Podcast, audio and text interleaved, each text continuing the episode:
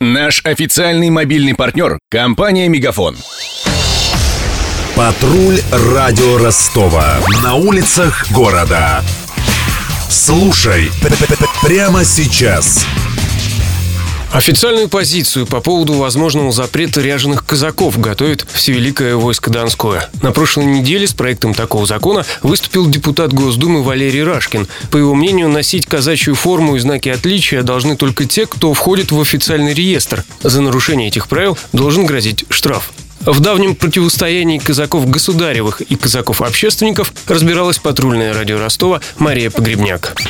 Казаков-общественников, кто не входит в государственный реестр, хотят лишить права носить форму, иметь звание и оружие. Надевать обмундирование смогут только официально зарегистрированные казачьи структуры. Автор идеи, депутат Госдумы от КПРФ Валерий Рашкин считает, что так называемые ряженые могут пользоваться униформой для совершения преступлений. В нашей стране к форме всегда есть уважение. Форма – это отличие тех, что данным гражданам дано права, обязанности и привилегии. К сожалению, стали шить различные формы, вешать знаки отличия, погоны, награды. Тех, кому угодно, те, кто надевает форму не по чину, не по назначению, они начинают ей козырять, в том числе вымогая, проводя насилие над гражданами. Вот решили здесь упорядочить, чтобы не носили кто попало и что попало, чтобы за это была ответственность.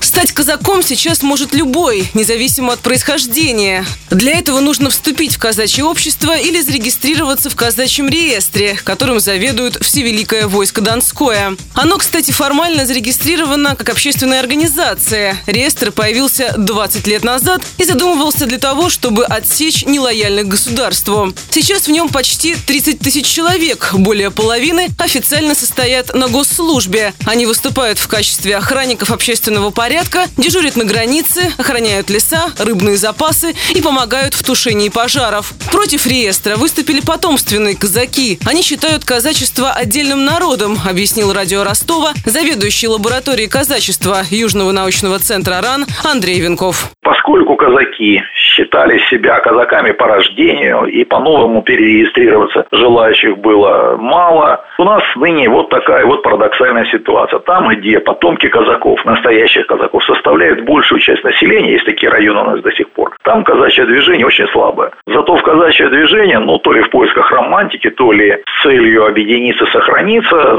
стали вписываться казаки или люди, любящие казачество, любители казачества. В тех районах, в основном, где у нас казачьих поселений никогда не было. То есть есть у нас примерно половина казачьих организаций – это районы Несветайский, Матвеев, Курганский, Песчинокубский районы, где казачьих поселений вообще нет и не было никогда.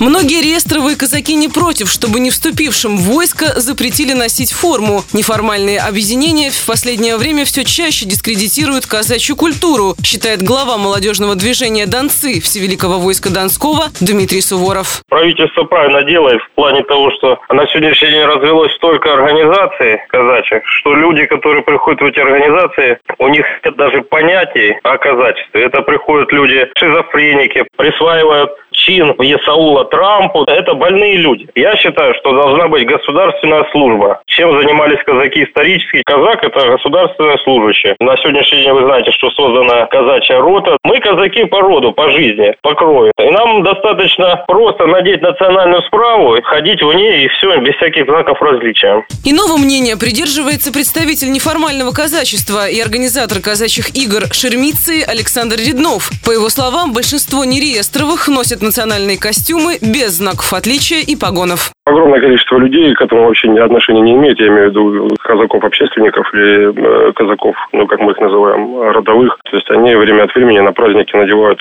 то, что мы называем национальный костюм. Это кавказская рубаха, то, что называется, либо бешемет, это папаха, это шаровара, это там сапоги, либо ну, там, ну, чирики, чуваки их по-разному называют. К казачьей форме это не имеет никакого отношения. Там нет ни погон, там нет э, никаких других знаков различия. И это не может быть вне закона. Ну, вот и все. Здесь, мне кажется, скандал создается просто на, на пустом месте.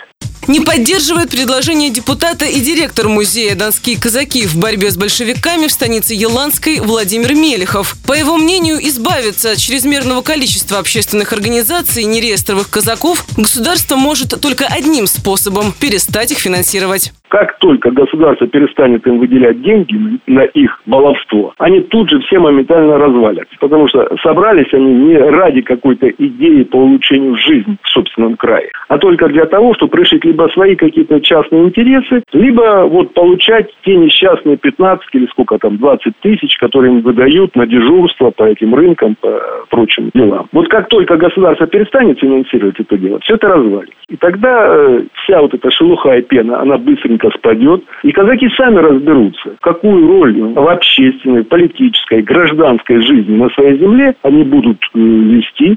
На Дону несколько десятков общественных объединений казаков. Они занимаются патриотическим воспитанием школьников и популяризацией казачьей культуры. Например, как Александр Реднов и его единомышленники проводят фольклорные фестивали.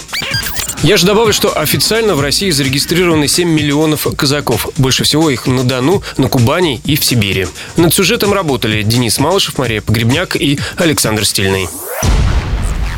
Патруль радио Ростова. На улицах города.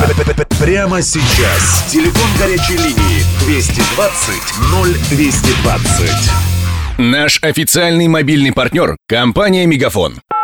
Сегодня вы не ответили на три сделки и пропустили 6 входящих клиентов. Пожалуйста, оставайтесь на связи, даже если вы покинули офис и даже если у вас нет офиса. Не упускайте свои бизнес-возможности. Подключите услугу «Виртуальная АТС» и получайте прибыль с каждым входящим. Мегафон. Бизнес по-настоящему. Подробнее на b2b.мегафон.ру